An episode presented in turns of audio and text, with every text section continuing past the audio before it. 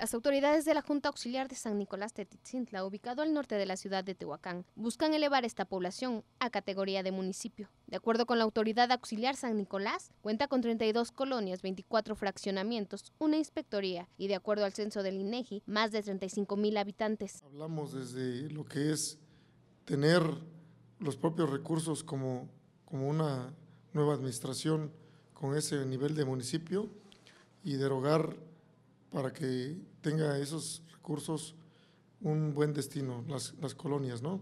Tenemos varias colonias a nuestro cargo que necesitan demasiados beneficios, ¿no?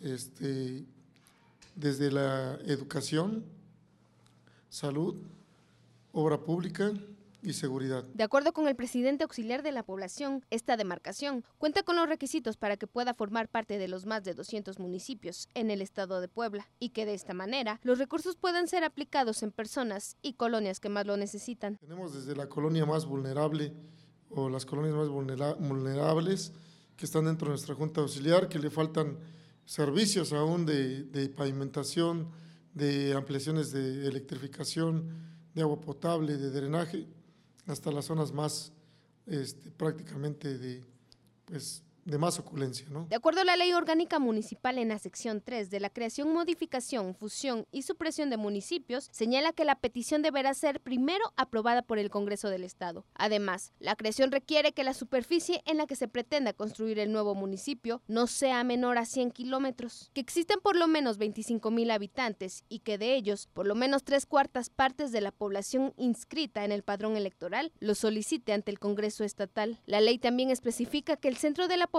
propuesto como cabecera tenga por lo menos la categoría de villa y que se demuestre que el probable ingreso fiscal sería suficiente para atender los gastos de la administración municipal. Tenemos demasiado, tenemos industrias, tenemos universidades, tenemos pues muchas cosas que pueden hacer que San Nicolás pueda, pueda lograr ese El artículo 10 de la ley municipal también señalan que cuando la extensión o densidad de la población lo exijan, como el caso de San Nicolás, el municipio podrá dividirse en delegaciones y esta a su vez en sectores municipales.